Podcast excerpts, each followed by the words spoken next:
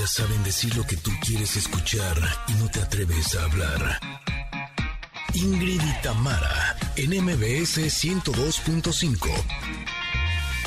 Familia Connectors, ¿cómo están? Feliz miércoles a todos ustedes. Oigan, el día de hoy tenemos un gran programa. Tendremos como invitado al escritor, psicólogo, conferencista, autor de más de 30 libros. Bueno, es, es, es algo realmente espectacular. Walter Ruizo nos viene a presentar su nuevo libro, El coraje de ser quien eres, aunque no gustes.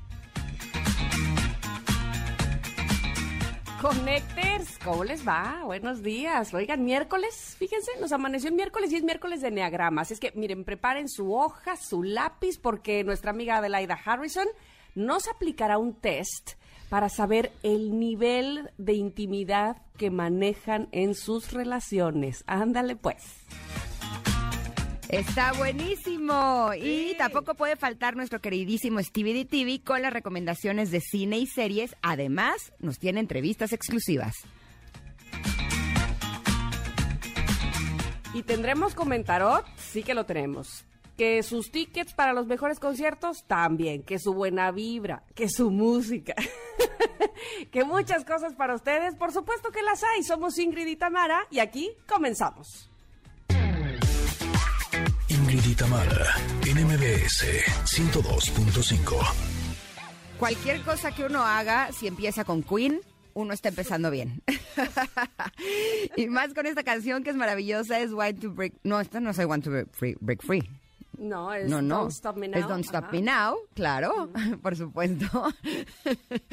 Eh, ya estábamos un poco confundidas, pero bueno, en fin. Gracias por estar con nosotras este día aquí en el 102.5. Qué alegría que nos acompañen. Me encanta que estemos empezando eh, con esta canción porque sin lugar a dudas nuestros invitados del día de hoy nos van a ayudar pues a cambiar nuestros esquemas, a pensar de forma distinta, a darnos cuenta de muchas cosas también. Estuve leyendo este libro, desde ayer se los comenté de Walter Rizzo, eh, Atrévete a ser quien eres aunque no gustes y vamos a estar platicando más adelante de cómo podemos activar nuestras es- estructuras mentales que teníamos medio dormidas, cuál es el significado del éxito, eh, cómo podemos lentificarnos en esta vida que está sumamente apresurada. Bueno, hay cualquier cantidad de cosas que nos pueden servir eh, para estar bien, para sentirnos bien y por lo tanto tener algo muy bueno para compartir con el mundo. Me gusta porque en la parte de abajo de este libro dice guía para rebeldes que aman su individualidad. Me encanta la palabra rebelde, no sé por qué, es algo que, que me inspira cuando diga, "Eh, te estás revelando, sí, sí, sí, vamos con todo. Así es que gracias eh, a toda la gente linda que también nos está acompañando este día en Córdoba eh, a través de FM Globo 102.1. Un abrazo enorme a Comitán, que están en EXA 95.7, también a Mazatlán, que nos acompañan en EXA 89.7 y por supuesto que también a Tapachula, que en este momento están en EXA 91.5. Gracias por estar aquí y también estoy yo muy feliz de poder saludar a mi compañera y amiga Tamara Vargas. ¿Cómo estás, Sí, Sam? señorita, muy bien, muy bien. Presente, se dice. Presente, aquí estoy. Hay una razón de ser de por qué empezamos el día de hoy con Don't Stop Me Now. Ajá. Eh, decía Janine que el día está muy lluvioso y que eh, pusiéramos canciones un poco con, que, nos, que nos hicieran ir para arriba. Y Ajá. le decía que en, una, en un estudio que se hizo de neurociencia de, de qué canciones son las que te ponen feliz, Don't Stop Me Now, según los estudios, los estudiosos, eh, dijeron que era la canción que más provocaba eh, pues estas endorfinas y esta adrenalina y que te, que te subía, ¿no? Entonces, eh, por eso es que decidimos poner esta, pero le pedimos a usted, Connector, que nos escucha, sí, que está atento, que por favor nos diga cuál es esa canción que le pone de buenas, que así el día esté gris y triste o se vea complicado, la escuchan y dicen qué cosa, ya me fui para arriba. Por favor, en arroba Ingrid Tamara MBS, díganos qué canción le pone muy de buenas. Y a, a propósito de esta de Don't Stop Me. Now, estaba leyendo, fíjate que esta canción que salió en el disco Jazz de 1978 de Queen, resulta que no fue tan famosa en, en- en su momento. De hecho, Brian May dice que a él le chocaba la canción, les voy a decir porque, fíjense qué interesante, porque dicen que era cuando Freddy estaba, digamos, abusando de drogas y de todo esto y que ya lo estaban como padeciendo todo el grupo, su, su, su actitud, su mala racha y sus prepotencias y demás. Y entonces le, pues le estaban exigiendo el resto del grupo, oye, ya ponte a chambear, este, pues haz una rola, ¿no? Y llega con esta genialidad y él, uy, maldita sea, ni porque cuando está peor, este, deja de hacer cosas geniales, ¿no? era un poco ese sentimiento que le daba a él de cómo podemos hacer que él vuelva a ser eh, lo que era si aún en su peor etapa, este, personal, digamos, le sale esto, que de qué se trata, ¿no? Y entonces, aunque la canción eh, sí en Reino Unido alcanzó puntos muy altos, en Estados Unidos no tanto. Sin embargo, gracias a la película, que, la, biográfica que se hizo en 2018, eh, volvió a agarrar un boom, Don't Stop Me Now, que no la incluían en la gira los de Queen, ahora con Adam Lambert, que es el cantante, y ahora a partir de la película se las piden, se las piden, se las piden porque volvió como renació, digámoslo así. A mí me pone muy de buenas. ¿Sabes qué? Es que justo ese es el arte, es la capacidad de transformar lo duro, lo doloroso, lo difícil, eh, o sea, como todas tus emociones y tus sentimientos en algo que pueda inspirar a las demás personas, ya sea a llorar, a eh, echarte un clavado en tus sombras o eh, como el caso de esta canción, en ponerte con toda la buena hundismo del mundo, ¿no? es una, una maravilla esta canción, me encanta que hayamos empezado así y me encanta también el programa que tenemos, Tam, la verdad. Debo decirte que aquí en la Ciudad de México ya hasta el sol salió. Con eso te, digo todo. Cuando salí de casa estaba lloviendo y con frío. Y ahorita ya hay sol y hace calor. Ayer platicábamos justo de eso, que uno ya no sabe cómo vestirse. Tú tráete todo, bufanda, abrigo, pero además bikini y paraguas. En fin, que no falte paraguas. Nada. Imagínate yo caminando en la Ciudad de México con mi bikini y mi paraguas. ya me imaginé. Lo Bien ubicada ella. Los Súper ubicada. bikini y bota de lluvia. ¿Sabes qué? Justo ayer les platicaba que... Eh, estas botas que son como de peluchín. Te juro que yo a veces me las pongo en verano, en las tardes, porque hace frío. Y mis hermanas siempre es, pero ¿cómo te vas a poner bota de peluche en verano? yo, pues es que tengo frío en los pies. Refresca. Bueno, bueno, pues ahí está. Usted haga lo que quiera, como se sienta más cómodo. Lo que sí le invitamos es que se quede, porque bien dice Ingrid, tenemos un gran programa para ustedes el día de hoy. Vamos a ir a un corte. ¿Y la pregunta del día? Sí. Ah, la pregunta del día, pero es cierto, ¿verdad? eh, ah, por favor, en arroba Ingrid Tamara MBS, ¿qué creencia eh, consideras que debes desaprender porque te limita en la vida? Chan, chan, chan, chan. ¿Así o más profunda la, la pregunta? Eh, o es algo sencillito. ¿Consideras que debes desaprender porque te limita en la vida? A ver, Ingrid. Híjole, yo tengo que desaprender, y es en lo que trabajo mucho, de que la vida es una lucha constante para salir adelante, para eh, tener lo que quieres, ¿no? Como que siento que muchas veces tenemos que, o nos convendría, voltearnos a ver más adentro de nosotros mismos para ver por qué estamos proyectando eso, en lugar de estar luchando continuamente en contra de la corriente. ¿Tú, Tam? Yo creo que la creencia que debo o que pretendo desaprender es que lo mío no es tan importante. Es algo mm. que también he estado trabajando. Este, de hecho, con quien lo he estado trabajando me tiene como encargado el mantra de decirme a mí misma, lo mío también es importante. ¿Con quién lo estás trabajando? con Margarita Blanco, con una psicóloga. Ok. Eh, y ella me, ella me dice, por favor, tienes que repetirte en el día, ¿ok? Pero lo mío también es importante. es que pensé que ibas a decir Ernesto, por eso pregunté. Así. No, no, no, no, no, así, vamos, que con ella así en, corto, en terapia. Ajá. Este, y yo creo que eso es una, es algo que debo aprender y desaprender que lo mío no es importante, o que, ah, que no importa, que va lo último, que, que antes va otra persona. Entonces, sí, eso es eh, una de las creencias que supongo que estoy tratando de incluir ahora en mi vida. ¿Cuál es la suya? Díganme, por favor, no me dejen sola.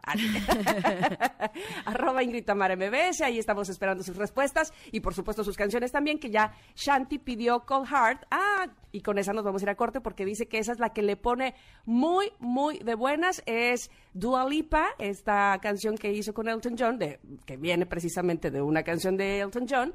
este, así es que pues con esa nos vamos a corte y nos ponemos de buenas junto con Shanti. ¿Te parece bien? Venga, con todo. Regresamos, somos Ingrid y Tamara en MBS. Es momento de una pausa. Ingrid y en MBS 102.5. Ingrid y en MBS 102.5. Continuamos. Pues gracias a quienes están escribiendo justamente cuál es esa canción que ah, los motiva, los pone de buenas, esté el día como esté. Pablo nos escribió y nos dijo que por favor Beautiful Day de bueno, bueno de, de YouTube y por supuesto complacido estás, querido Pablo.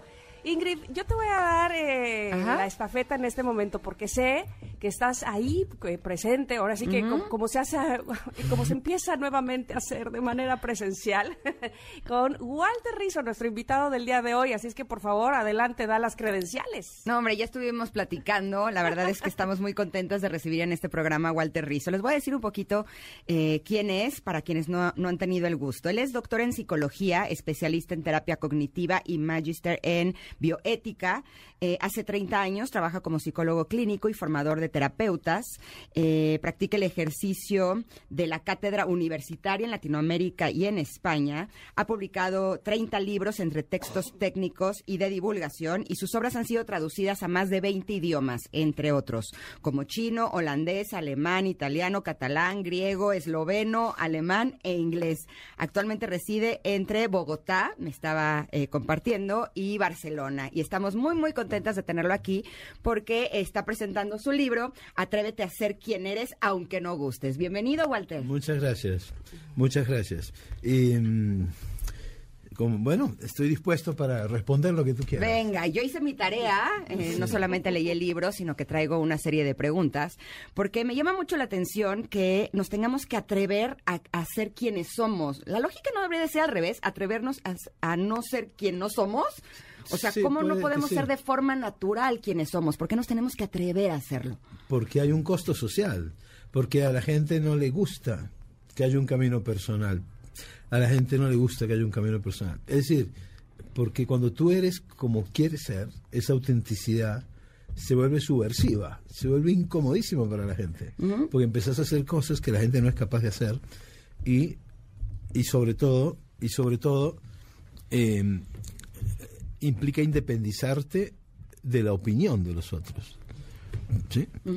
Entonces, Walter- cuando, Ay, perdón. cuando tú me cuando cuando tú te independizas de la opinión de los demás no es que no te interese la aprobación la aprobación nos interesa a todos porque está bien. Es cuando se convierte en necesidad. De la necesidad de aprobación es adicción. ¿sí? entonces y ahora con el internet se ve mucho más no es decir entonces la gente hace guetos están todos con el dedito y se hablan entre ellos pensamos todos igual y cuando entra un diferente lo sacamos y entonces perdemos lo más importante que es el debate. ¿sí?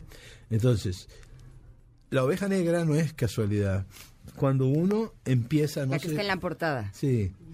Eh, piensa en el, en el patito feo, en el bicho raro, en los bullying que ha sufrido mucha gente.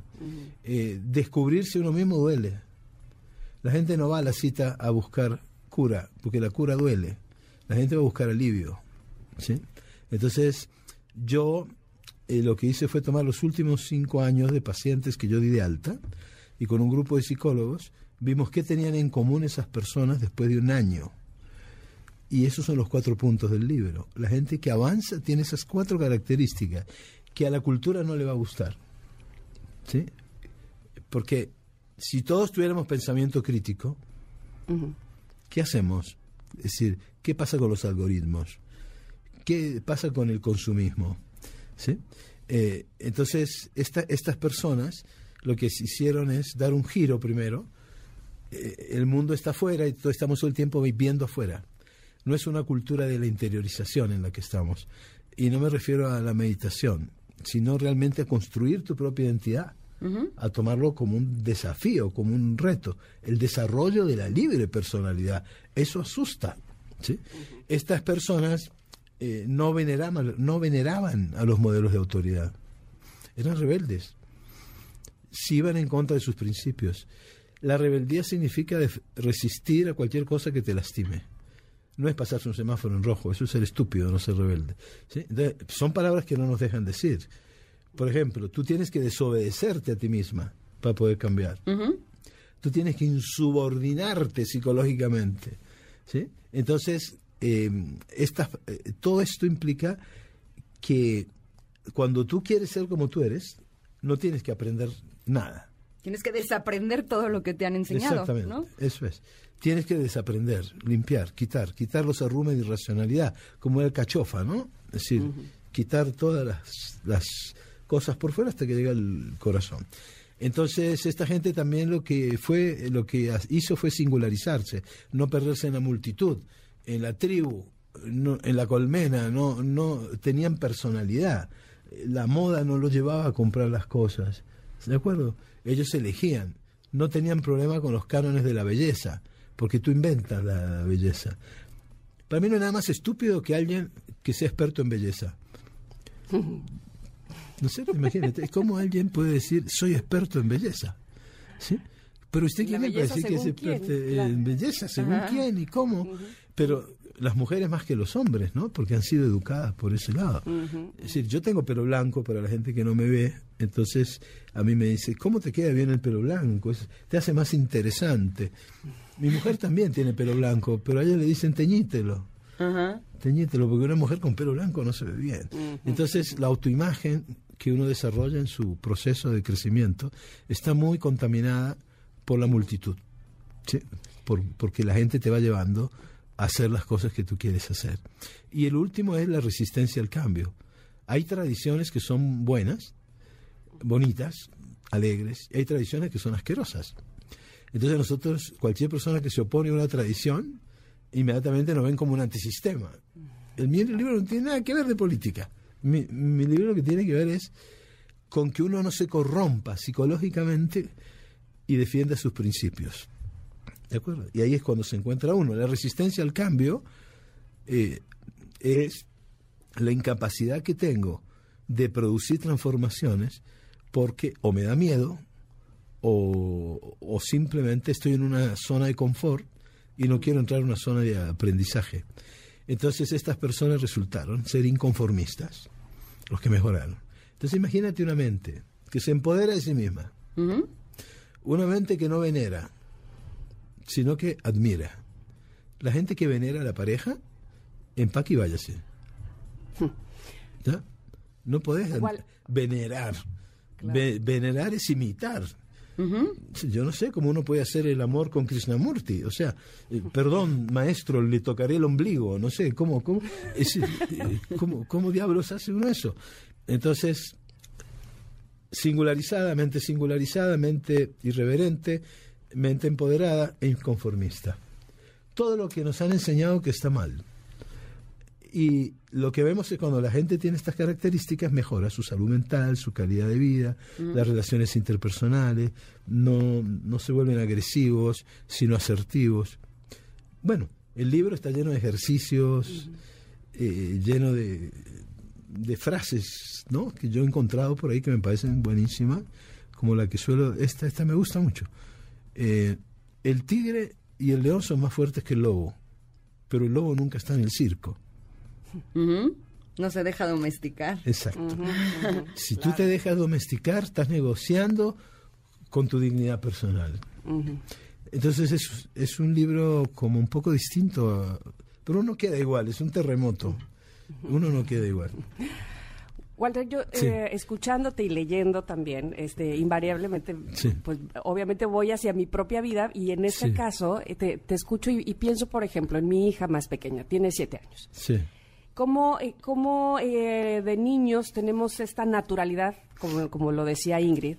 Naturalmente somos eh, auténticos, ¿no? genuino, Y ella sí. se rompe un diente y le encanta verse con su diente roto, ¿no? Y todo el mundo le ha insistido que no, que te lo tienes que poner para que te veas bien, no sé qué. Y ella misma dice, es que nadie más lo tiene roto más que yo, ¿no? Por ejemplo. Sí, sí, pienso en eso. lógico. Pero y fíjate, entonces, sí, ajá. no, es que además, además pienso que eh, hay otras personas que me dicen, eh, no, no hagas que a tu hija le llegue el bullying, ¿no? Y entonces digo, ¿quién la bulearía? El hijo de esta persona que está pensando en el bullying, ¿no? O sea, Sí. no sé si me estoy explicando, pero Sí, sí. ¿cómo podemos hacer para desde niños no perder no perdernos en esta borregada, como lo voy a poner eh, este, Sí. tu, tu ejemplo de los borregos. De los borregos, y, sí. y, y- y- e irnos trasquilando el- el- la lana negra para convertirla en blanca porque no vayamos a caer en que no caemos bien, ¿no? Este, ¿qué, qué fortaleza se debe de tener entonces? uy, pero son muchas preguntas. Mira, ya, me, ya me inspiré. sí, sí, no, no importa. Así, no ¿tienen importa. tiempo? Mira, la, la oveja negra es una oveja racista, porque no es amarilla, verde o a cuadritos. ¿No es cierto? Empecemos por ahí. Empecemos por ahí. Claro. Yo no quiero ser una oveja blanca, yo quiero ser una oveja del color que yo sea. He recibido miles de emails donde me dicen yo soy una oveja negra. En el fondo siempre he tenido una oveja negra, porque las ovejas negras son las que van contra lo que se supone que deben hacer. Tu hija, a la edad que tiene, no está tan contaminada, ¿sí? no tiene tantos chips psicológicos como para seguir el patrón social y cultural de lo que debería ser y lo que no debería ser. ¿sí? Ella se mueve espontáneamente y ella descubre que el roto de ella es maravilloso. Y y eso, hay, hay corrientes japonesas hoy día, como el Kinsukiro y otras, Claro. que lo que están mostrando es que el deterioro tiene una belleza especial. ¿sí? Es decir, un árbol ch, vuelto a nada tiene una belleza especial. Están descubriendo la belleza y en las cicatrices. Por ejemplo, ellos si se rompe un jarrón, lo que hacen, nosotros qué hacemos si se, si se rompe un jarrón, lo tiramos. Ellos no, ellos lo pegan y, y a todas esas cicatrices le ponen polvo de oro. Y esa obra vale mucho más que Vale el jarrón más. original. Pero no es porque tenga el oro, sino porque tiene en sí misma la historia de resiliencia. Exacto. Y, y se ve, vos ves el objeto y decís, revivió. Entonces, lo que uno, cuando tu hija o los niños, para la gente que me está escuchando, violan los derechos humanos de otra persona, entonces sí tenemos que intervenir. Pero mientras no violen los derechos humanos, hay que dejar que el niño siga su leitmotiv, ¿sí? su motivación básica y principal. ¿sí?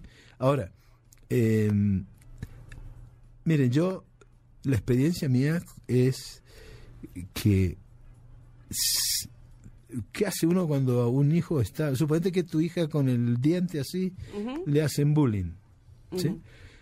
pues, pues yo le, le enseñaría un poco lo que hacían los griegos. ¿sí? Yo le sacaría la lengua por el roto. y haría un, un cartel que diga, este roto es mío. Me importa un rábano lo que piensa y me pasearía por todo el- colegio. Entonces te van a llamar y van a decir, su hija es un antisistema. ¿sí? Está metido, está... Bueno, es, es decir, así hacían ellos, ¿no? ¿Sí? Es meterle mucho humor. Y una cosa muy importante es que lo que no se puede permitir es que el niño se autocastigue o la niña se Claro. autocastigue. Soy un idiota, soy estúpido. Pero nos preocupamos más si el niño está viendo un desnudo o una, o una escena de, de sexo Exacto. a que si dice soy una estúpida, debería haberlo hecho mejor, yo nunca hago nada bien. No, no, no, no, hay que pararla porque eso es, esa es la precondición para la depresión. De acuerdo. ¿sí? Entonces, eh, cu- la tarea de tu hija y de todos los niños es construir su propio yo, ¿sí? Construir su propia identidad personal. Y en esa tarea no puede hacerlo en grupo, porque cuando vos tenés esos guetos, vos lo que haces, si sos un niñito, un adolescente, metes el yo ahí arriba y hagámoslo entre todos. Y eso es terrible. ¿sí? Entonces, independencia, vean las palabras, autonomía. A nuestros hijos tienen que ser autónomos, nosotros también. Autonomía es ser libre interiormente, es decir, autorrealización, desa- desarrollar tus talentos naturales. Autogobierno, yo mando sobre mí. Más aún, algo más genial. Yo tengo la última palabra respecto de mí. Soy el último juez de mi propia conducta. Eso hay que enseñarle a los niños. La autodeterminación. Yo dirijo mi conducta. Y que si me tumban, me paro y sigo. La, el éxito, no creo en la felicidad, yo creo más en la alegría, pero el éxito no es llegar a la meta y, y que te aplaudan. El éxito es disfrutar de lo que uno hace. Es más el proceso vivo, ¿no? Yo, por ejemplo, mi hobby es cocinar. Yo vengo de una familia de cocineros, eh, pero cocineros eh, no súper desarrollados, no Masterchef. Mi papá tenía pizzería y yo atendía las mesas con las pizzerías, comida napolitana en Buenos Aires. Y entonces yo me levanté. Para mí, mi talento natural es cocinar y escribir. Porque te tenés que preguntar, ¿qué pagarías por hacer? ¿Pagarías para venir aquí? Yo no pagaría para atender pacientes, me tienen que pagar, eso lo tengo muy claro, porque es muy complicado. Pero, ¿qué pagaría yo por hacer? Pues cocinar y escribir y hacer teatro, que también me gusta mucho. Bueno, entonces uno, esos talentos naturales definen tu, tu identidad. Uno no queda igual después de leer el libro. La experiencia que he tenido, el libro ya salió en Estados Unidos, en España, ya, ya, hizo, ya ha sido traducido curiosamente al ruso, ¿no? Al ruso, yo creo que no lo han leído bien, porque porque un libro de esto va a ser que uno vaya contra Putin. O sea, no lo han leído bien, no saben lo que están haciendo, es un desastre. Entonces... Eh, Ahí sí te, te, te, tendrían que pagar por ir a Rusia, ¿eh? Sí. No, no, Naturalmente. Mira, yo no. la verdad es que no, pues no, no tengo nada contra Rusia, sino que me parece aburrida y muerta de frío. Yo, yo, a mí me gustan las grandes capitales europeas, a mí me gusta Roma, Madrid, París. Barcelona. Barcelona, sí. ¿Dónde vives? Exacto, pero Latinoamérica tiene también un encanto. Ahora, eh, atrévete a ser quien eres es como el coraje de ser quien eres. Uno, lo que más necesita uno para poder salir adelante es valentía.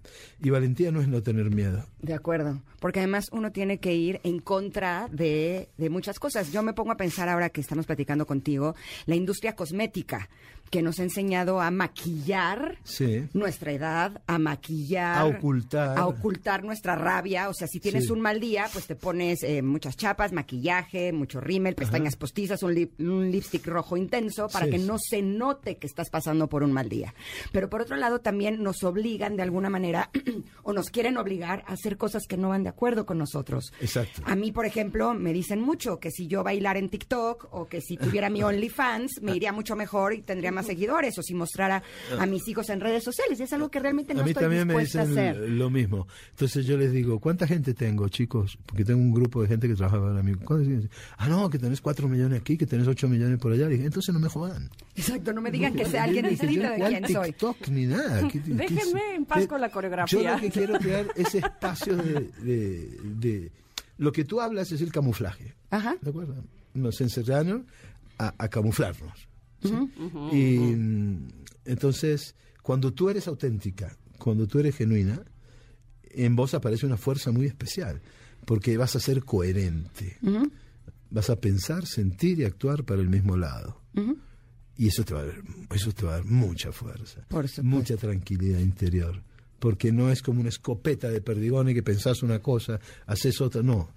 Es como una flecha, que, como una flecha que uno tira.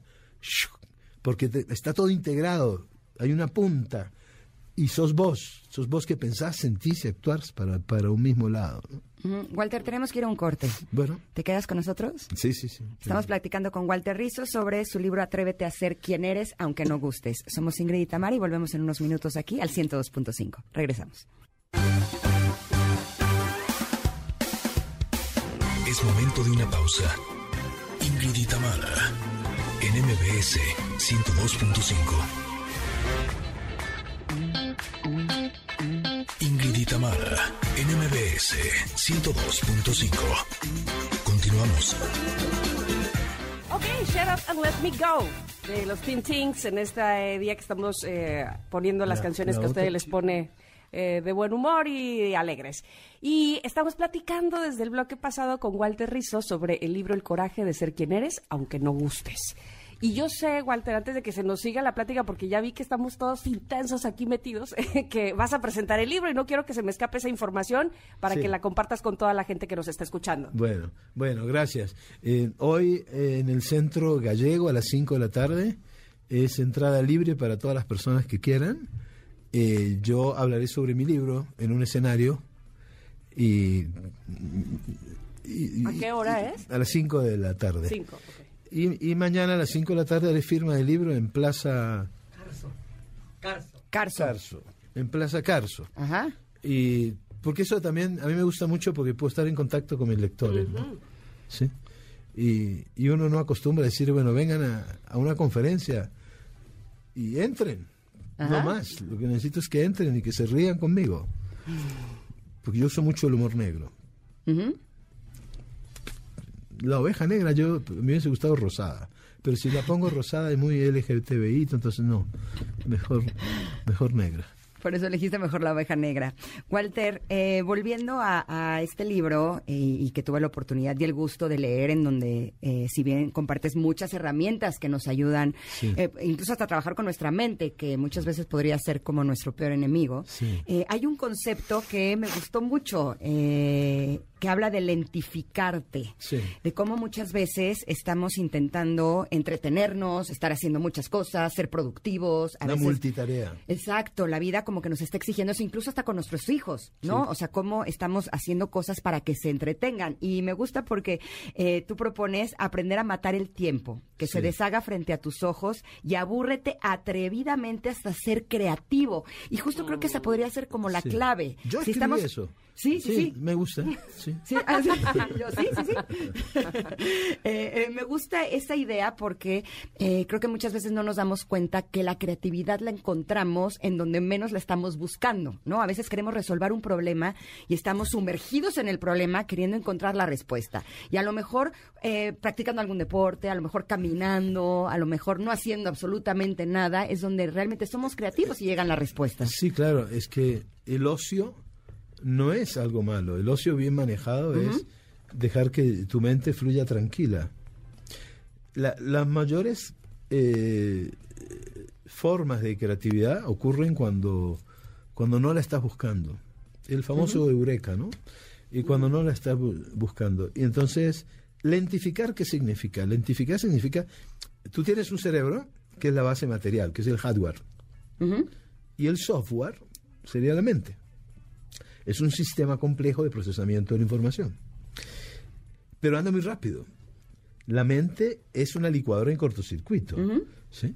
Eh, Buda decía que la mente es una selva repleta de reflejos condicionados y que uno tiene que entrar ahí con hambre. Entonces imagínate, un loco buscando comida en una selva, es muy difícil la mente. Y se mueve mucho y es muy parlanchina lentificar la mente es hacer que los procesos sean más lentos, para que tú te puedas autoobservar. Porque de la autoobservación nace tu autoconocimiento. ¿sí?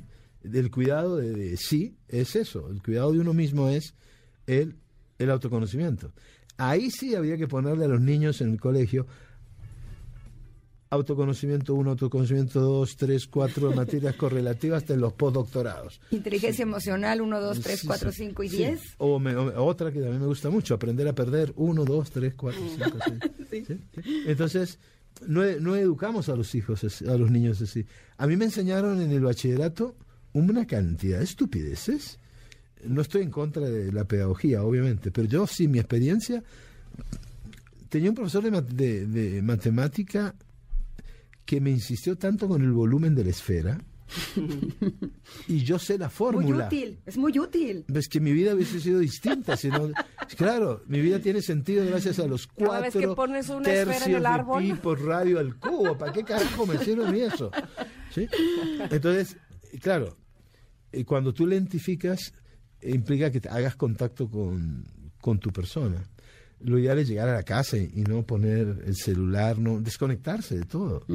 ¿sí?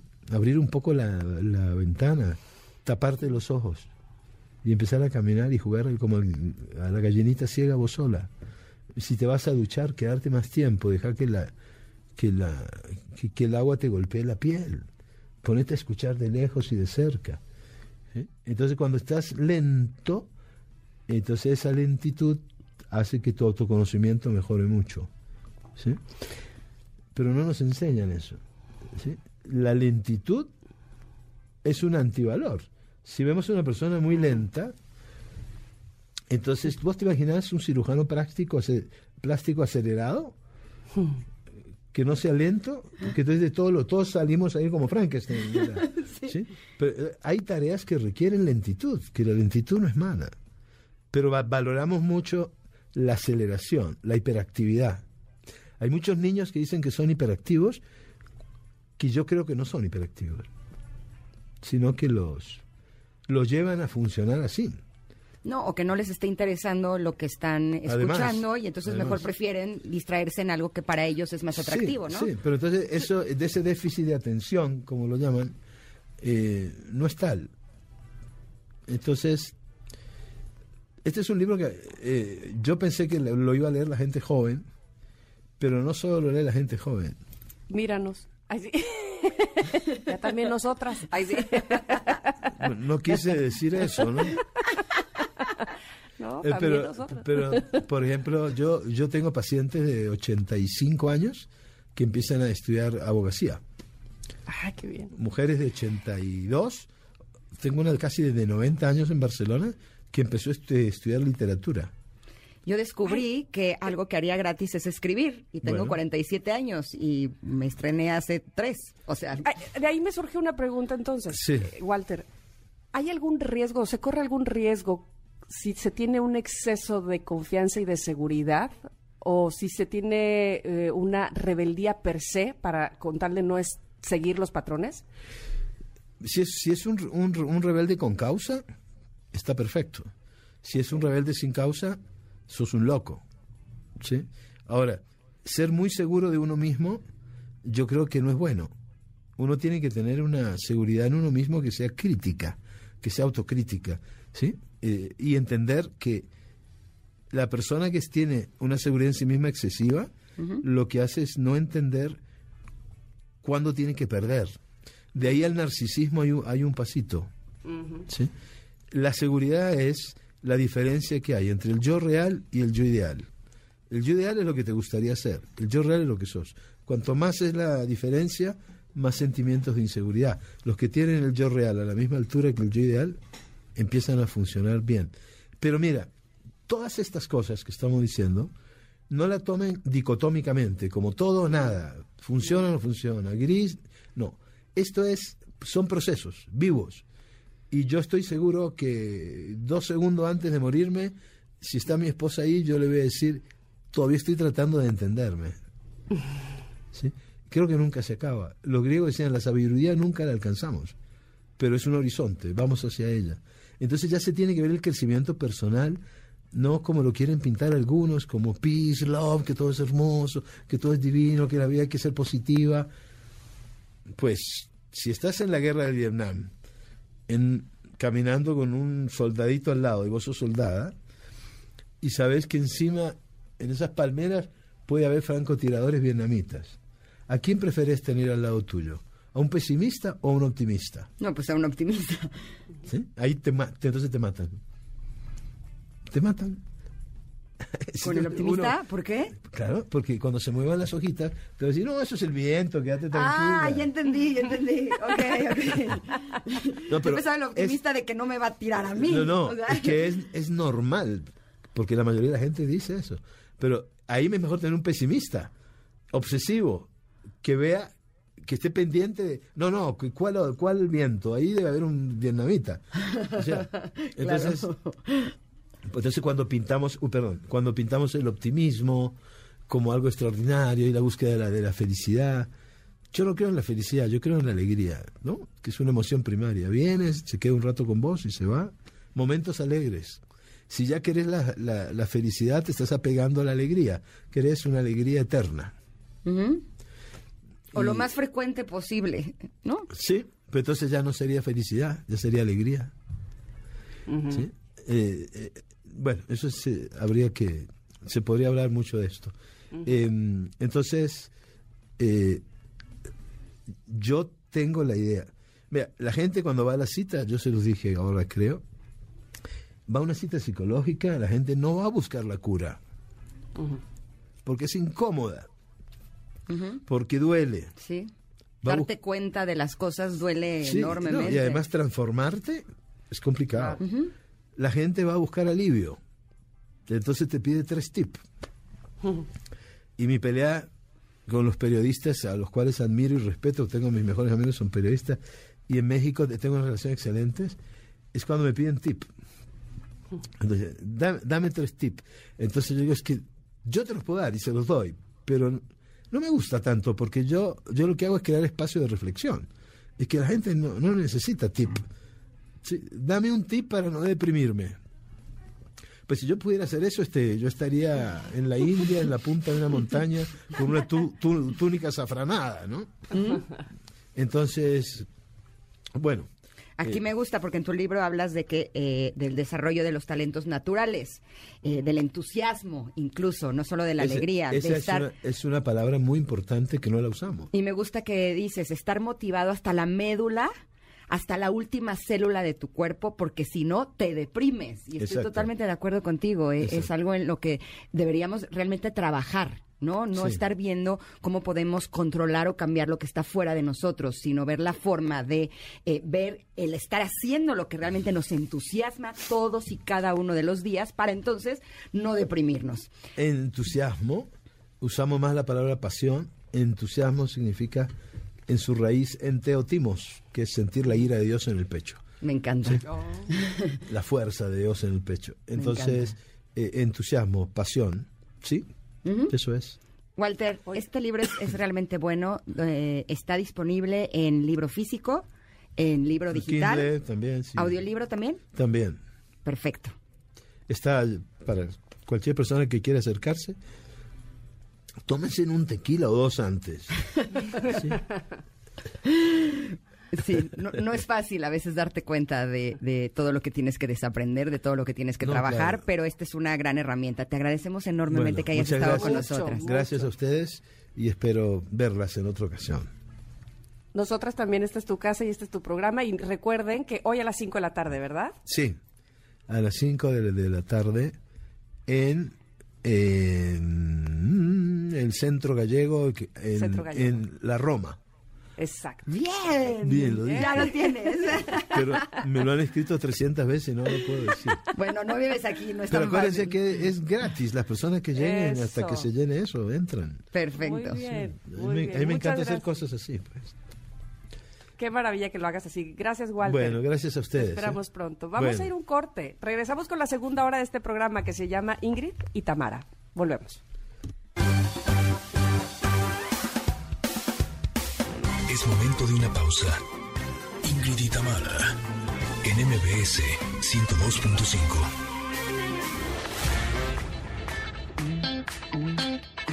Ingrid y Tamara, en MBS 102.5. Continuamos. Connecters, en la primera hora de este programa, Ingrid y Tamara, platicamos con el escritor y conferencista Walter Rizzo, que nos habló sobre cómo recuperar nuestra individualidad. Lo que hice fue tomar los últimos cinco años de pacientes que yo di de alta y con un grupo de psicólogos vimos qué tenían en común esas personas después de un año. Y esos son los cuatro puntos del libro. La gente que avanza tiene esas cuatro características. Estuvo realmente interesante esta plática. Si no tuvieron oportunidad de escucharla, los invitamos a que busquen el podcast que será publicado esta tarde en las plataformas digitales. Y más adelante, Adelaida Harrison nos hará un test para saber el nivel de intimidad que manejamos en nuestras relaciones. Además, Steve de TV nos tiene los estrenos de cine y series. Nosotras somos Ingrid y Tamara y estamos aquí en MBS. Continuamos.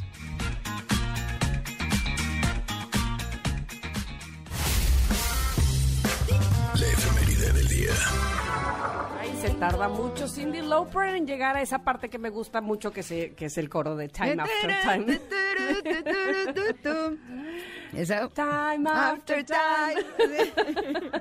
Bueno, pues es que un día como hoy, pero de 1953, nace esta cantante estadounidense llamada Cyndi Lauper, que es, el, que es uno de los íconos pop de la década de los 80, por su extravagante forma de vestir, la influencia que ha tenido en la música. Muchas felicidades a Cyndi Lauper. Pero mira, quedó hasta en Q. ¿Viste? Eh, quedó muy bien. Oigan, el día de hoy, eh, un día como hoy más bien, pero de 1949, Nació otra grande, ¿eh? Meryl Streep, actriz estadounidense, candidata en 21 ocasiones al premio Oscar. Él forma parte de, eh, ella forma parte de un pequeño grupo de actores, seis en total, que han ganado el Oscar en al menos tres ocasiones de forma competitiva. ¡Feliz cumpleaños, Meryl Streep! Felicidades.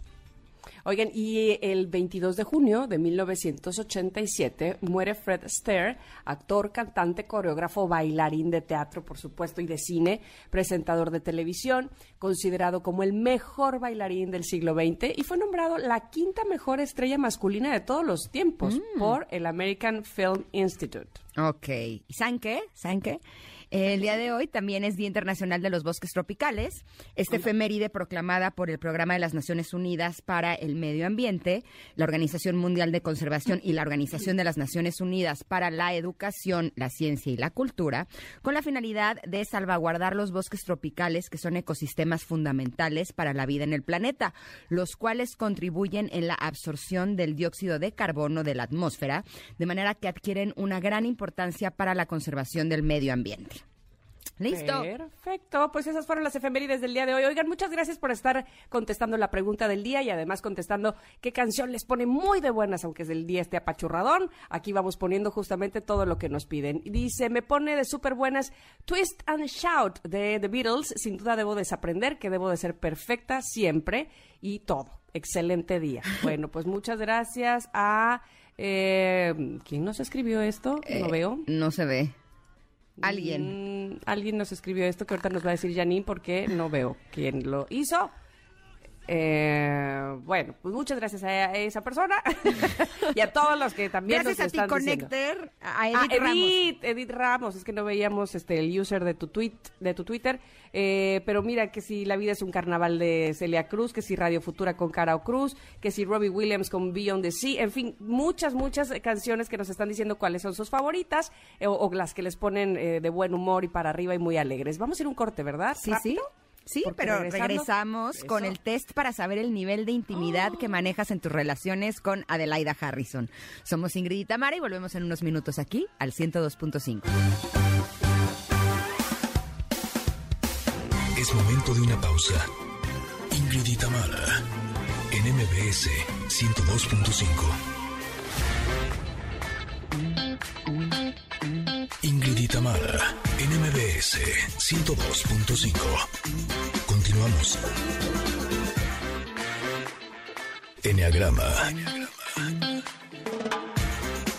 Nueve formas de ver la vida. Descubre la tuya. Y me encanta porque el día de hoy está con nosotras Adelaida Harrison que nos trae los niveles de intimidad.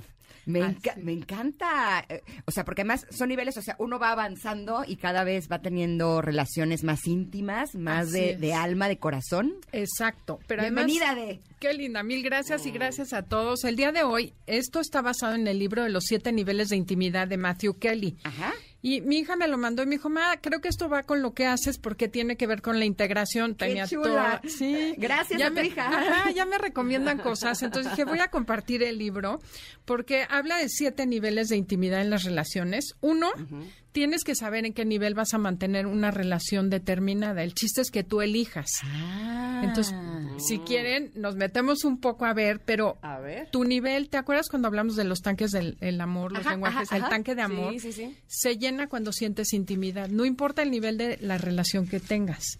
Entonces, creo que lo más fácil es empezar a platicar de los niveles, los describimos y cuando tú vas profundizando en cada nivel, es como prueba superada, como el, los juegos electrónicos, tienes capacidad para llevar al segundo nivel la relación. Y tú Ok. eliges si la quieres llevar o no. Pero hay gente que vive su vida entera y nunca pasa al nivel 3. Hoy te va a dar risa, pero yo soy cuatro del enneagrama. Entonces, lo primero sé. que pensé fue cómo le puedo hacer para llegar al siete. Así nos vas a decir cómo hacerle. Claro, y vas a ver cómo a veces al 4 le pasa al revés, quiere niveles de intimidad súper profundos cuando no debería ser. Entonces también es de acuerdo. Saber dónde te tienes que poner en cada nivel. Así es que, Totalmente de acuerdo ¿verdad? contigo. Entonces, ¿qué les parece? El primer nivel, que es el, le llaman el nivel de las relaciones cliché. Porque usas puros clichés, ¿no? Eh, te preguntan cómo estás y tú tienes que contestar bien, gracias. ¿Y tú? ¿Cómo te fue? Muy bien, ¿qué hiciste? Etcétera. Entonces, bueno, esta es la forma ma- buena de relacionarte con gente que apenas conoces, como el cartero, las personas que te atienden en la tienda. O sea, imagínate que llegas al mercado con tu marchanta favorita, a la cual quiero mucho. ¿Cómo estás, Añito? Y tú le contestas, fíjese en nivel 7, que esto podría ser un 4, ¿no? Sí. Ay, doña Laura, fíjese que tengo una herida de la infancia bien profunda y me cuesta trabajo Uy.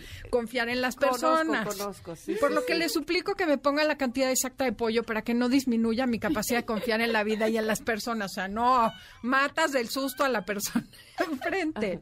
No, pero además le cuentas con se- señas, y como dicen pelos y señas, todo, absolutamente. Pues fíjese, si yo le contara, estaba yo en mi casa cuando entonces llegó y ah, dices, Pero es que ok, te digo nomás pregunté. si te preguntan cómo estás, pues eres sincero y dices cómo estás realmente, pero sí entiendo el punto, o sea, a veces no es necesario, nada más hay que contestar bien, gracias. Es que cuando es No, no es cliché, que- no, no es te que- están preguntando, te están solo llevando un tema de conversación. Es un Pero hilo- además, yo creo, perdón, ahí Ingrid, que este, no es que tengas que decir bien y ya. M- más o menos, pero puedes decir más o menos, bueno, no muy bien.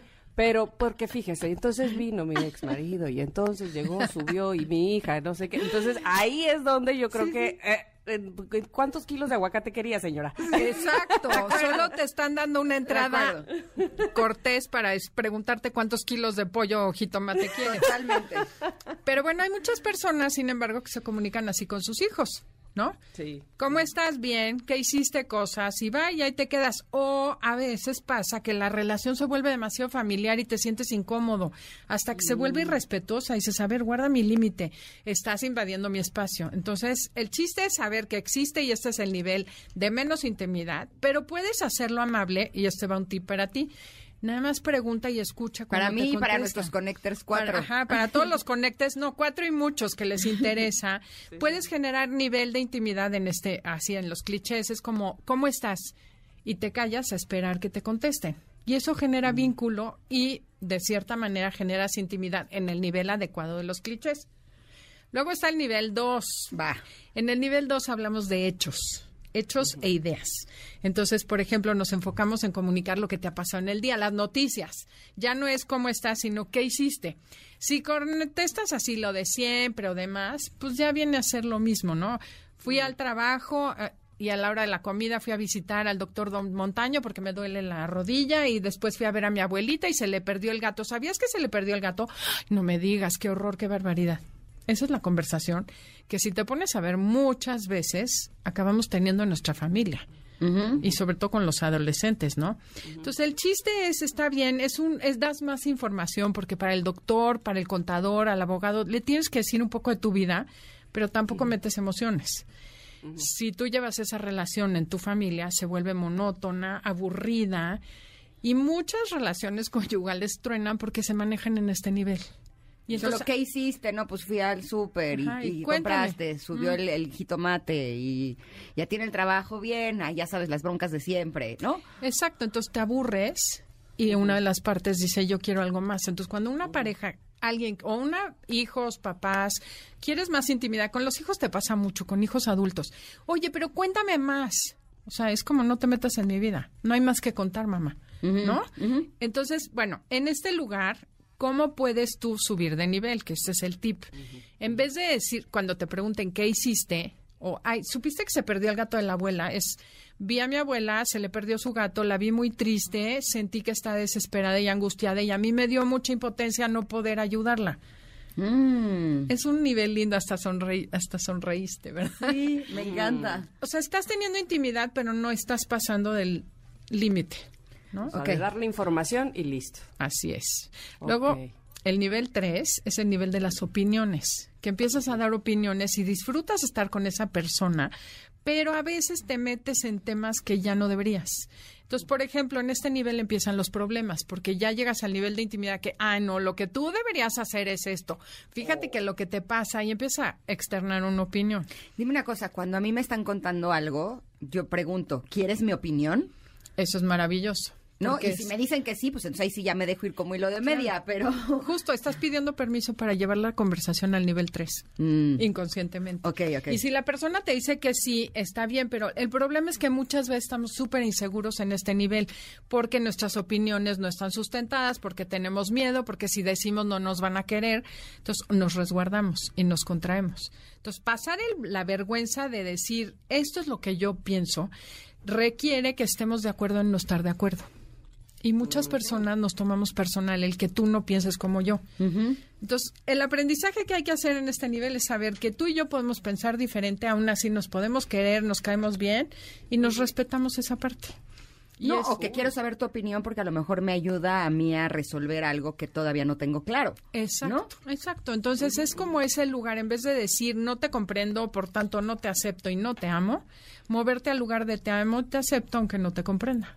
Ok. Y ahí es como buscar entre los dos o las dos partes, porque puede ser con una amiga, puede ser con una abogada, con tu jefe, con tu empleado. Es como, a ver, no entiendo por qué estás haciendo esto, pero en vez de tú estás mal, yo estoy bien, es como decir, vamos a encontrar un punto de acuerdo. Ok.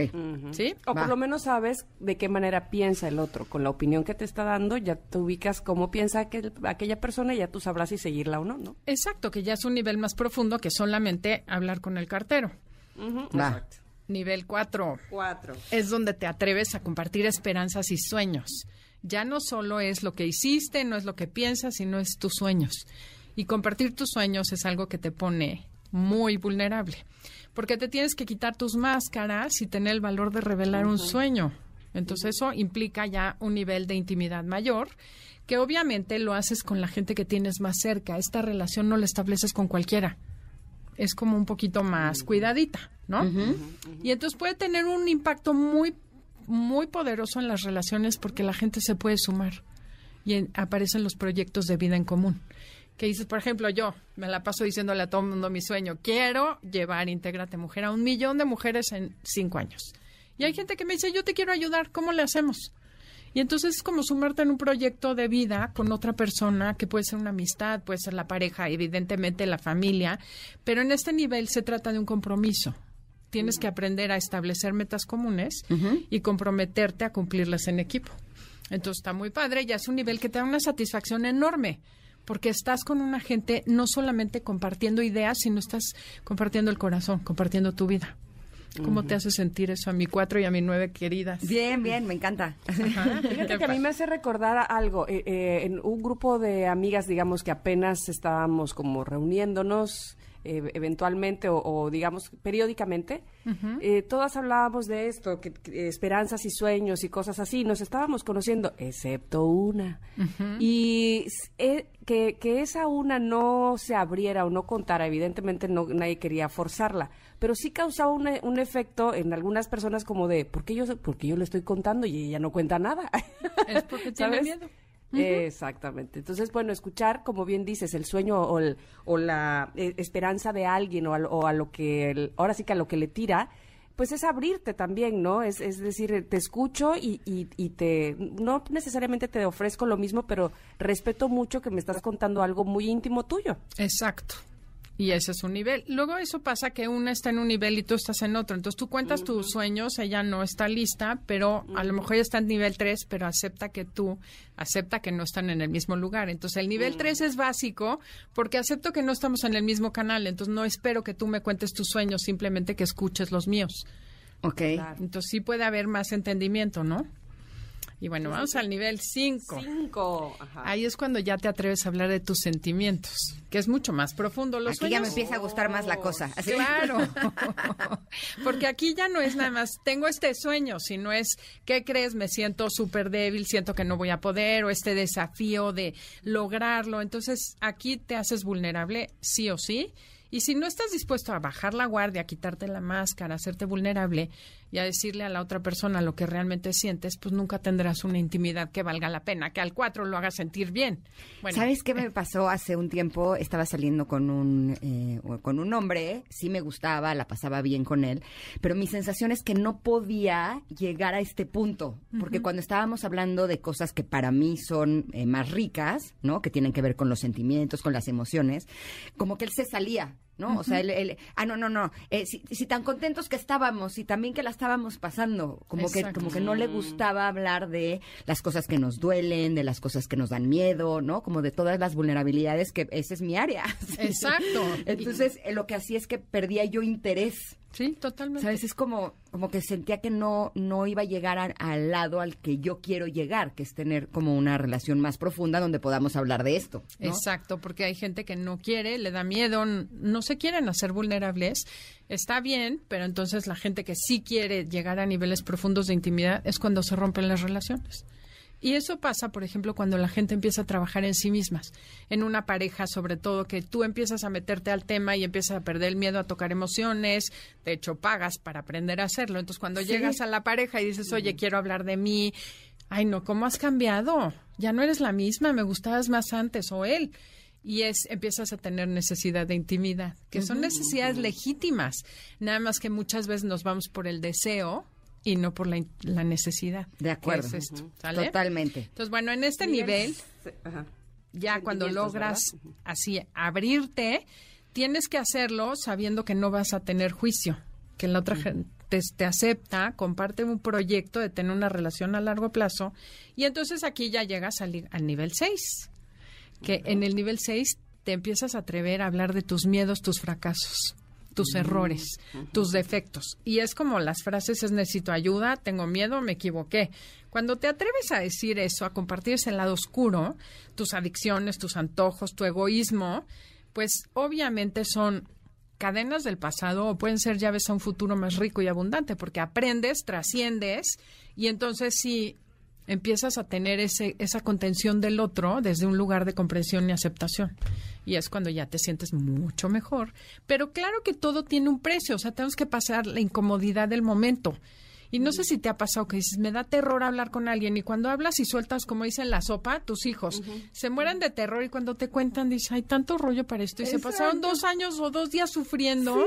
Oh. No hablar con la mis o decirle a la persona es igual, cuando te atreves, ya pasó y tienes un nivel de intimidad mucho más lindo y una relación que te hace más pleno, más feliz a ti y a los demás. Va, me encanta. Último Me encanta nivel. el 6. Ah. A ver, el 7. El siete es atreverte a hablar de tus necesidades legítimas, que es esa necesidad que si no es satisfecha es tanto como comer o respirar. Tenemos necesidades físicas, emocionales, intelectuales y espirituales. Y muchas veces, a ver, mucha población ni siquiera sabe qué es eso. No saben que existen. Simplemente sienten un vacío que cada día llenamos más con comida, con fiesta, con alcohol, con droga. Realmente lo que necesitamos como seres humanos es la intimidad y eso nos satisface y le da fuerza a nuestros hijos. Llena ese tanque de amor y con ese tanque de amor lleno, la autoestima nos va a permitir enfrentar la vida y lo que sea que suceda, vamos a estar bien, porque nuestra legítima necesidad emocional está cubierta. Y entonces, bueno, imagínate conocer esas necesidades tú, se las compartes a la otra persona y hacen el acuerdo de decir, ok, yo te voy a ayudar a ti a ser mejor persona y tú a mí.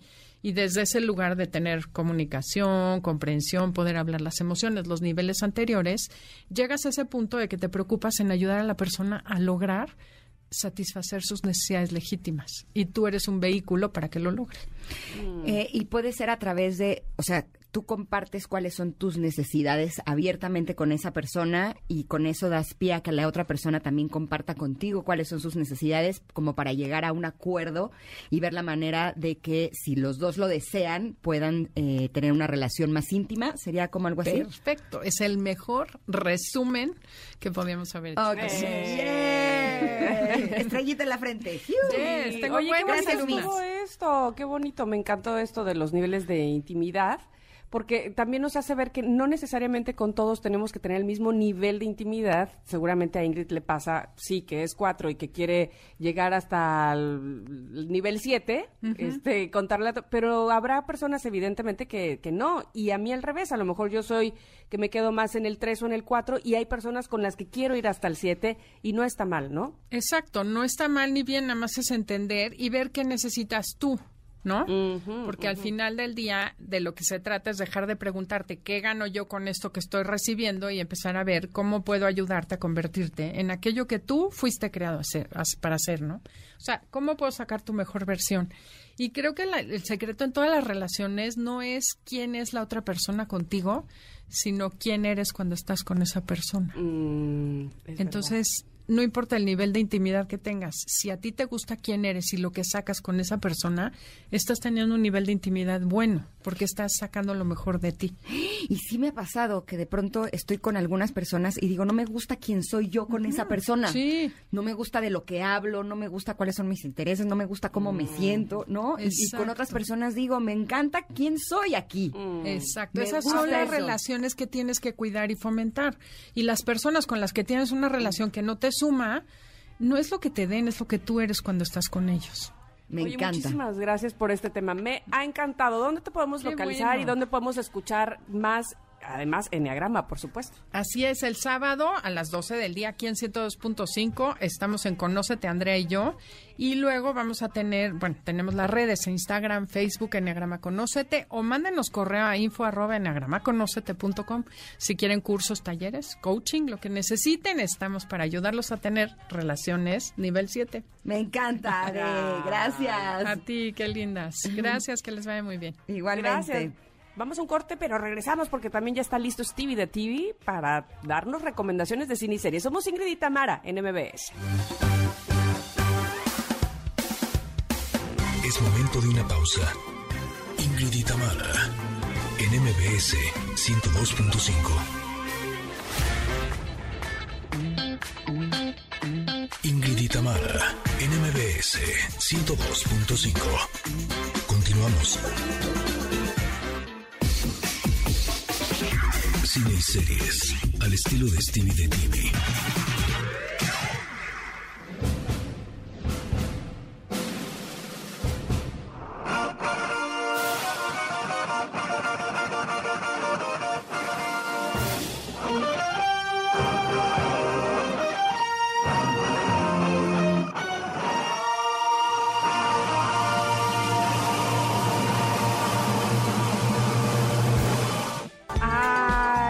Fortuna saber que es miércoles y que estará con nosotros Stevie de TV para ponernos al día en cine y series, porque ahora sí yo ando más perdida que nadie en el mundo. Mi querido Stevie, ¿cómo estás? Muy bien, la fortuna es mía de poder estar con ustedes. Anda. Muy emocionado. Oye, Stevie, ayer vi la de Halftime de qué J. tal? Lo. Me gustó muchísimo, se me hace sumamente inspiradora. O sea, es como un documental de hora y media en donde hablan de cómo es que ella llegó a hacer el medio tiempo al Super Bowl, que es a lo que más puede en teoría aspirar como un cantante a nivel proyección. Ajá. Pero sobre todo lo que ella se ha ido enfrentando por ser una mujer latina, por eh, incluso el tamaño de sus caderas, que hoy por hoy es algo eh, sumamente atractivo. Cuando ella empezó le pedían que bajara de peso, eh, como tiene cierta frustración porque no ha sido nominada a un Oscar, por ejemplo, cuando ha sido una de las actrices más taquilleras. Realmente vale mucho la pena, sí me gustó, sí me sacó eh, lagrimita, Remy y todo. Ay, qué bueno, qué bueno, qué bueno que, que la viste y la recomendé porque también yo me identifiqué en muchos sentidos. Gran documental y, y sobre todo conocer a una mujer que se atreve a plasmar sus momentos eh, claros y oscuros es padrísimo. sí, sí, tal cual. Pero en fin, ¿qué tienes para hoy, Stevie? Muy bien, claro que si arranquemos, justamente es, es la semana Pride en México, la semana del orgullo, porque este sábado se va a llevar a cabo la marcha, entonces decidí agarrar a una personalidad muy representativa de, de este movimiento, estoy hablando de Micaela J., quien el año pasado hizo historia al, ser la primer mujer trans nominada a mejor actriz dramática en los Emmys. Hizo historia, algo que nunca había sucedido. Ella lo hizo gracias a su trabajo en Pose, una serie, una serie que ya terminó, tuvo tres temporadas sobre el movimiento LGBT, chicas trans, el nacimiento del voguing a finales de los 80, principios de los 90. Ahora tiene un nuevo proyecto, se llama Loot. Es una comedia que ella junto con Maya Rudolph, la próxima semana tendremos a Maya Rudolph platicando sobre la serie. Eh, Maya Rudolph interpreta a una mujer casada con un empresario importantísimo a, a nivel mundial. Se divorcian porque ella descubre que le está engañando y le quita la mitad de, su, de, su, de lo que ha hecho, que es millones y billones y millones. Es la mujer más poderosa y más rica del mundo, pero no sabe qué hacer con su dinero. Empieza a gastarlo, empieza a viajar, pero no encuentra sentido hasta que descubre que en sus tantos proyectos tiene una fundación que es destinada para apoyar a mujeres con escasos recursos, que justamente la dirige el personaje de Sofía, que es de Micaela J. Y juntas empiezan como un pez fuera del agua de cómo vamos a hacer que esta mujer que excéntrica empiece a entender las necesidades de las personas y todo. Entonces la serie trata, es una comedia sobre una, una mujer tratando de convertirse en un mejor ser humano para los demás mm. cuando tiene todo y no sabe realmente qué es las necesidades de las demás personas. De esto va esta ah, comedia. Qué bonito padrísima, está divertidísima y justamente está Micaela J platicándonos qué es lo que estaba buscando después de, de una serie como Pose en su carrera. A ver. So, Micaela Pose was a show that Micaela Post fue un show que hizo historia, abrió puertas, e hizo récords. Después de ese show, ¿qué es lo que estabas buscando y qué encontraste en Luz? Había tantas cosas que estaba buscando en cuanto a cuestión artística, una de ellas que fuera un gran grupo en el cual poder trabajar con una energía muy positiva. Y obviamente Maya la tiene desde que la veía en Saturday Night Live. Sabía que trabajar en un espacio con una actriz que me retara, eso significaba mucho para mí. Hubo tantas cosas que aprendí del resto del elenco que no sabía. Además, quería formar parte de una comedia porque Pose era un drama. Entonces, quería separarme un rato del drama y también quería separarme un poco del género específico, para que el público pueda verme como una actriz completa que puede interpretar cualquier papel. Y este show me ha salvado de una manera gigante.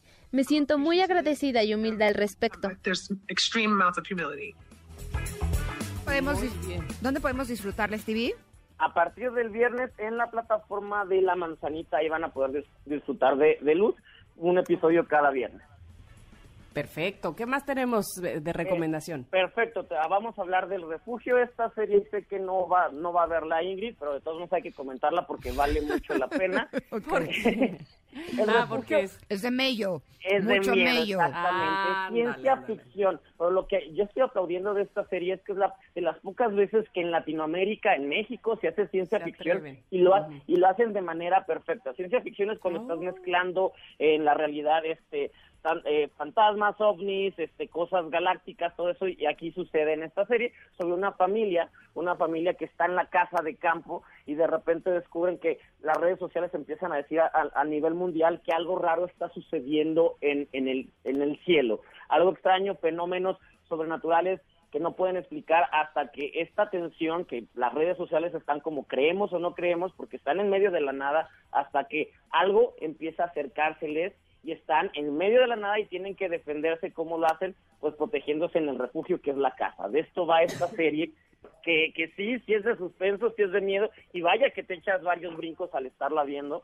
Pero lo padre es que es una producción mexicana hecha por Fábula. Fábula es una productora chilena que ha ganado el Oscar, de hecho, por, por, por la, una mujer fantástica. El, el creador de, de, Fábula es Pablo Larraín, el que dirigió a Kristen Stewart en Spencer y a Natalie Portman en la, en la película de en, la película donde interpretó a Jacqueline Kennedy, Jackie, o sea, es un director que ha trabajado con las más grandes estrellas y a, cada una le ha dado nominación al Oscar y ahora está trabajando con Alberto Guerra, con Ana Claudia Tanalcón, con Suria Vega y más actores para esta serie. Justamente Alberto Guerra nos cuenta al respecto porque hay una similitud en esta serie con la pandemia que acabamos de suceder, entonces aquí nos cuenta al respecto.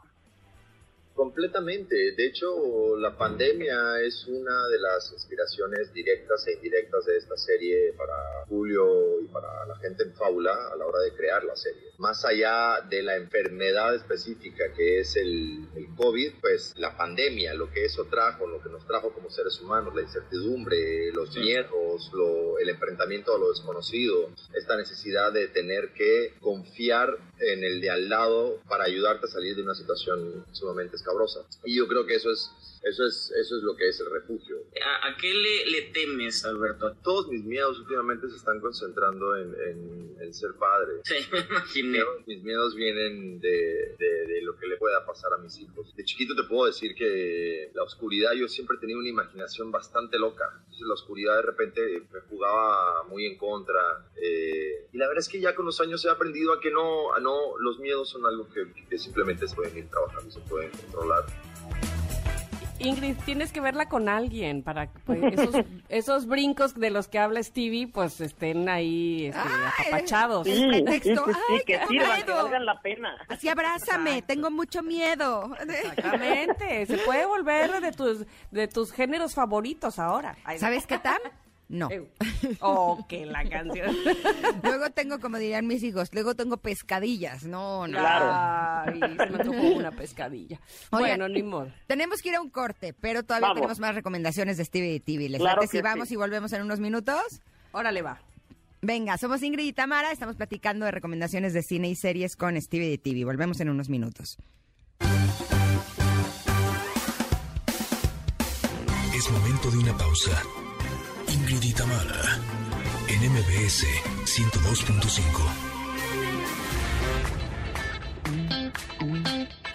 Ingrid en MBS 102.5. Continuamos.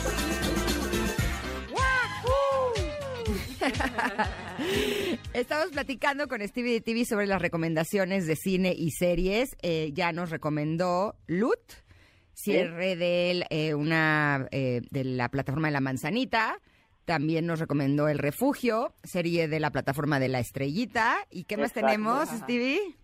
Quiero aprovechar para decirles que eh, una de las mejores películas de este año ya estrenó en México, se llama Todo en todas partes al mismo tiempo, si es un nombre muy largo, pero es una película impresionante. Eh, de hecho, de hecho se estrenó hace un par de semanas como en pocas salas y el boca en boca ha hecho que crezca y que crezca y que crezca. Es la película más original, más divertida, única que, que he visto en mucho tiempo. Es- mientras menos sepan de la película es mejor, así que les voy a tratar de contar lo poquito que se puede, pero nos presenta Evelyn, Evelyn interpretada por Michelle Yeoh, una gran actriz que lleva toda la vida trabajando, eh, una, una actriz asiática, de hecho ha trabajado en James Bond, ha trabajado en muchas películas, y por esta tal vez hasta yo, yo creo que la van a nominar al Oscar. Evelyn es una mujer inmigrante china que está en Estados Unidos, es infeliz en su, con su vida, es infeliz en su matrimonio, no tiene buena relación con su hija, y un día siendo, yendo a pagar los impuestos, descubre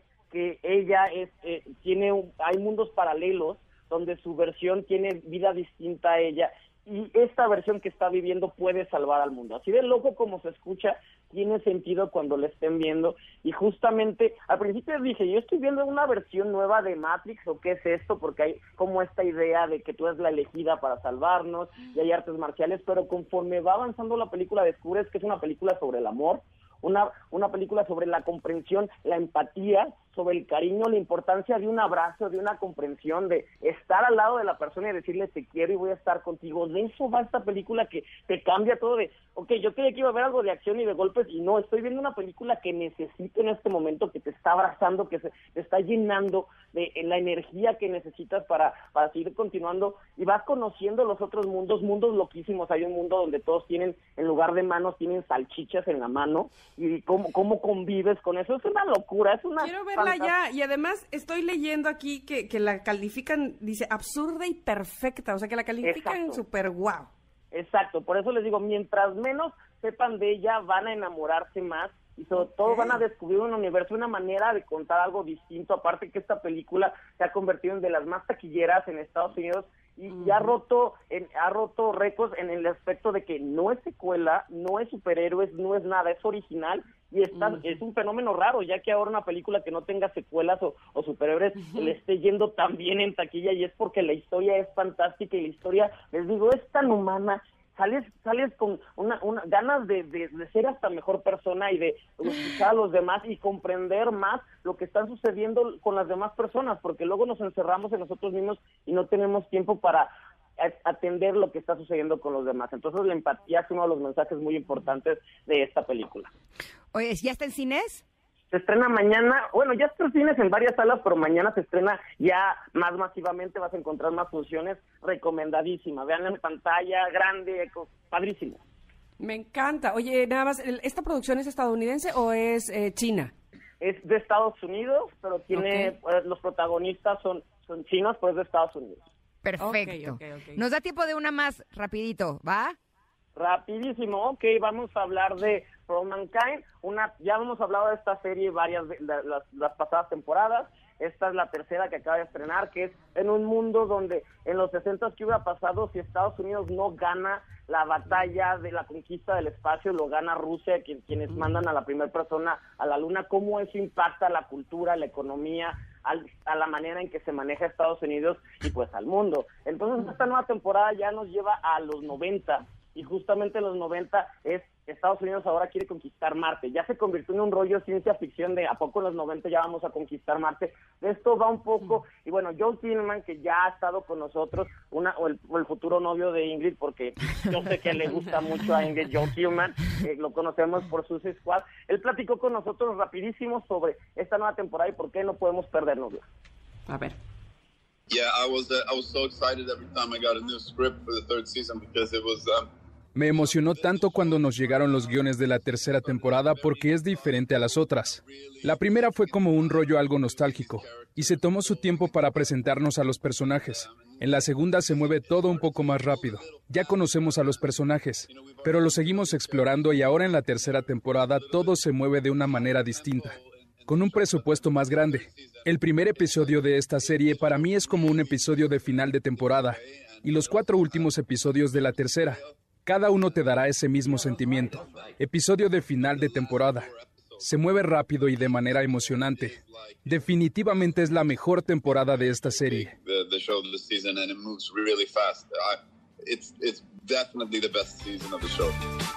Joel Kinnaman, gracias por existir, ya lo dije. ya está, tu futuro no. Esta también es en La Manzanita, ¿verdad? Exactamente, en La Manzanita tercera temporada ya estrenó para que la disfruten. ¿Dónde te encontramos para más recomendaciones, Stevie? Arroba Stevie TV y con ustedes todos los miércoles. ¡Venga! Oye, pues nada más, antes de despedirnos de Stevie, les tenemos este de regalo dos pases dobles para que vayan a Cinépolis a ver la película favorita en formato tradicional, así, en la sala de cine, padrísimo. Sí, nos dicen en este momento en arroba Ingrid Tamara MBS cómo se llama nuestro colaborador que nos da cine y series, ¿verdad? En este programa. ¡Listo! Yo lo sé, yo lo sé. Somos no Así. bueno, listo. Muchas gracias. Stevie. Bye. No quería yo decir su nombre. Bye. y ustedes pues también ya, bueno, bye. Espero que tengan un día realmente maravilloso. Nos escuchamos nuevamente mañana. Se quedan con Pontón, que ya está listo aquí a mi lado, que nos tiene un gran programa de estilo de vida digital. Gracias, Tam. Gracias, equipo. Gracias, Gracias. Bye, bye. Ingrid y Tamara te esperan en la siguiente emisión, MBS 102.5.